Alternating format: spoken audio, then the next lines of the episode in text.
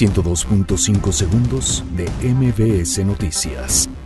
México estará en deuda con sus Fuerzas Armadas mientras no se cuente con ley seguridad interior. Enrique Peña Nieto. Morena exige comparecencia del titular de Conagua para explicar falla en Cutzamala.